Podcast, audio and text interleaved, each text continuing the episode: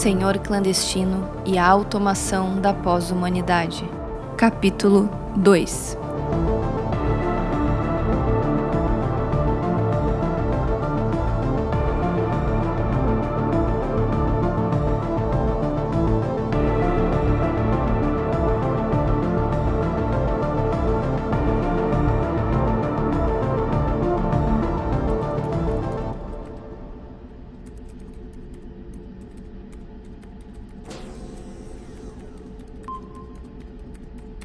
Muito bem. Nemo está aqui, Mr. Clandestino. Você não quis me falar pelo comunicador, mesmo sendo seguro. Nosso comunicador funciona bem contra a interceptação da inteligência da coalizão. Mas tenho severas dúvidas diante de uma investida de Laplace. Agradeço a urgência. Achei que você fosse reabastecer seu submarino Depois antes. que você projetou a torre de produção de biomassa, nossa eficiência energética aumentou, além de ser mais limpa. Ainda não foi necessário abastecer. Diga, estou curioso. Me diga, como está a? Sofreu algumas queimaduras, mas ficará bem. E as vítimas? Incineradas. Ele está mandando um recado explícito. Eles foram peões do jogo. Você falou em jogo antes por causa da peça. De Laplace está jogando xadrez conosco? Da forma dele, sim. É muita coincidência que ele apareça justo agora. Por quê? Porque fiz uma descoberta e vou precisar de algo dele. Pois então, me diga de uma vez, quem é Laplace? Posso dizer quem foi Laplace, mas quem ele é hoje em dia é um enigma que terei que desvendar. Isso me deixa ainda mais curioso. Deixe de cantilena e abra logo a boca. Na época eu cursava a Academia de Ciências Aplicadas, durante a Terceira Guerra Climática, Pior, diga-se de passagem. quando a Federação declarou a conscrição militar. Você já era maior de idade? Não, era o bolsista mais jovem na academia. Salvo engano, o alistamento obrigatório liberava estudantes matriculados, não? Sim, mas as forças da coalizão tinham interesse nas ciências aplicadas. Então, mesmo sendo menor de idade, fui imediatamente alocado no Centro de Pesquisa de Mecânica Tática. Basicamente, o objetivo oficial era o desenvolvimento de um exoesqueleto bélico para os soldados da coalizão. Na academia, eu estava pesquisando a construção de microreatores termonucleares, capazes de utilizar uma quantidade gigantesca de radiação com baixíssima emissão. Meu intuito, utópico, era acabar com a nossa dependência do carvão. A publicação da minha pesquisa gerou interesse na federação. Esses microreatores poderiam ser usados em micromotores do exoesqueleto. Contudo, a resposta da pesquisa da mecânica não era satisfatória. Os primeiros protótipos eram lentos e sem grande potencial. Logo, fui realocado para a equipe de Phantom Laplace. Laplace era um cientista genial. Ao contrário de mim, ele foi voluntário e coordenava um projeto ultra secreto chamado Navio de Teseu. O objetivo não era o exoesqueleto, mas sim construir próteses táticas ligadas a neurotransmissores dos soldados. O soldado comandaria a prótese mentalmente como se fosse o próprio membro perdido deles. E como aquela guerra estava sendo absurdamente cruel, havia inúmeros soldados mutilados. Laplace tinha uma obsessão por controle. Ele acreditava que um contingente certo de soldados pós-humanos Os humanos? era como ele chamava os humanos com próteses táticas. Então, com o contingente certo, ele acreditava que era possível prever o final da guerra. Ele tinha até calculado o número de soldados. No entanto, sempre revia seus cálculos. Esse número mudava de acordo com o que ele chamava de variáveis circunstanciais. Costumava jogar xadrez, ele falava suas teorias. Agora, como você criou o seu braço mecânico? Na verdade, eu criei meu braço anos depois por causa de um acidente. E meu braço é aprimorado para pesquisa científica e não para táticas de guerra. Naquela época eu era ingênuo e eu me encantei com os conhecimentos de Laplace sobre mecânica ao ponto de eu mesmo aprimorar seus projetos. Contudo, estava lá contra gosto, o que me gerava uma rebeldia que tinha como limite minha verborragia. Você, verborrágico? Não consigo imaginar. Acho que é um traço da minha personalidade, mas naquela época eu me manifestava frequentemente, mas não passava disso. O não cumprimento às ordens poderia me condenar à corte marcial, que me assustava bastante. Laplace desenvolveu os neurotransmissores e eu desenvolvi os microreatores. Acabei ficando responsável pela mecânica e em pouco tempo criamos uma equipe que instalava dezenas de próteses diariamente. Já vi inúmeras pessoas vivendo escondidas com essas próteses. Os piratas do vapor são chamados. apesar da maioria deles nunca ter navegado. Certa vez conheci um homem com uma perna mecânica. Foi num porto secreto em Albion. O homem bebia mais que um peixe, mas ele não parecia um soldado da reserva e sua prótese não parecia tática. Porque nem todas eram.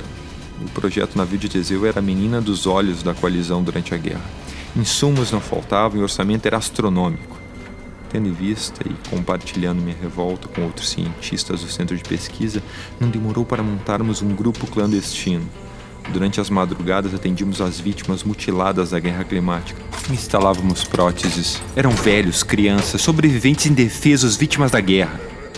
Fizemos esse trabalho durante três anos. E o centro de pesquisa fingiu não ver. Mas então foi promulgado o Ato Institucional 64. Foram tantos atos, nem lembro desse. Abre aspas. Tendo em vista a inviolabilidade da vida e do corpo humano criado por um Deus uno, o Ministério da Fé, mediante o presidente da Federação Mundial das Nações, declara: fica proibido a utilização de próteses mecânicas de qualquer natureza e finalidade.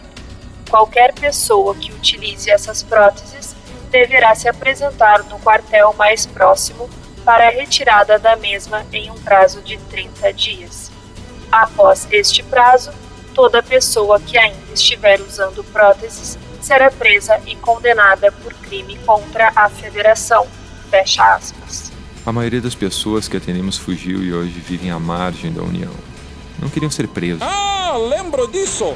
Chamávamos de criminalização das próteses e os soldados. Oficialmente, o projeto Navio de Teseu se encerrou. Extraoficialmente, inúmeros soldados foram ocultados dos autos e ingressaram em um comando de operações especiais. Mas aí houve investigações quanto às próteses clandestinas. A polícia da coalizão descobriu rápido que eu era responsável. Entretanto, Laplace interveio a meu favor. Ele era uma figura importante no centro e havia ganhado a simpatia de alguns comandantes. Ele impediu inicialmente minha prisão, mas para isso ele desafiou seus superiores. Parecia que o caso estava encerrado. Duas semanas depois, uma explosão no meio da madrugada destruiu parte de um dos laboratórios. Ninguém trabalhava no local no horário, a não ser. A não ser seu amigo Laplace. Agora ele quer vingança porque impediu você de ser preso e ele foi penalizado por isso. Acho que é bem mais complexo que isso. Mais complexo? Acho que vou precisar de uma prótese no cérebro. Laplace perdeu todo o lado esquerdo do corpo. O córtex pré-frontal, ventromedial, foi atingido. Ele estava quase morto. Mas havia deixado explícito que, caso sofresse um ataque durante a guerra, ele gostaria que seu corpo tivesse próteses instaladas iria cumprir seu desejo de instalar as próteses de pesquisa. Tínhamos recentemente desenvolvido um protótipo mais avançado. Contudo, o comandante das operações veio me prender, e ouvi ele dizendo diante do corpo desfalecido de Laplace: Esse vamos usar de exemplo. Dois meses depois, ouvi um barulho na prisão. Era minha primeira visita.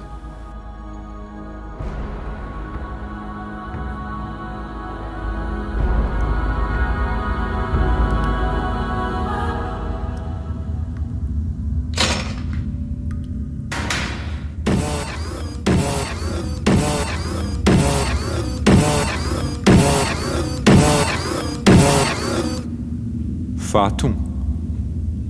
É você? Feliz? Não, não, não imagina, não, não esperava. Ah, como você está? Estou. Estou ótimo. Vim para conversar. Trouxe o tabuleiro. Joga xadrez. Uma partida relâmpago. Sim, sim, sim, claro, claro.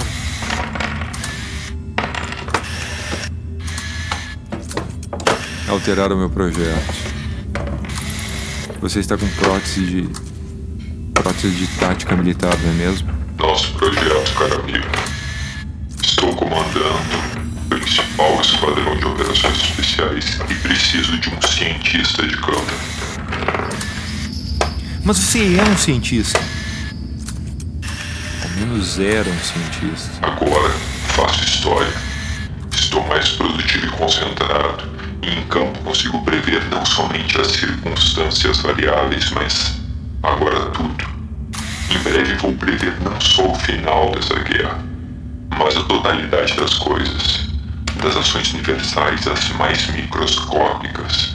Tudo estará compreensível e previsto antecipadamente. Me desculpe, mas isso é.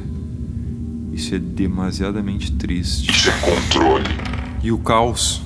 O caos é só aquilo que ainda não foi compreendido. E a espontaneidade? Não existe. São somente vontades implícitas individuais que se acumulam e resultam em ação. E, e o ímpeto impulsivo, artístico, de criação? Supervalorizado. Mas pare com essa filosofia barata.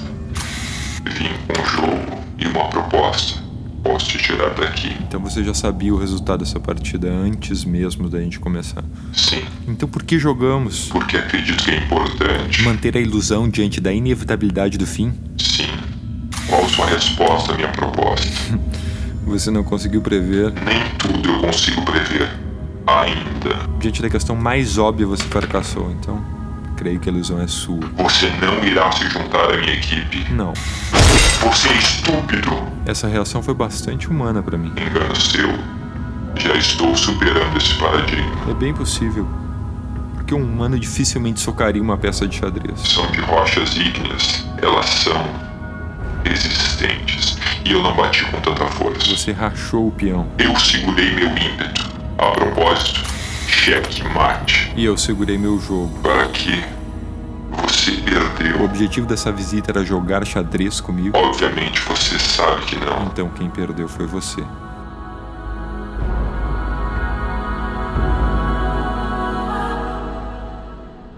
Laplace me olhou com um misto de raiva e admiração. Recolheu o jogo e saiu. Foi a última vez que nos vimos. A última vez que você o viu, você estava na cadeia? Eu fugi de lá.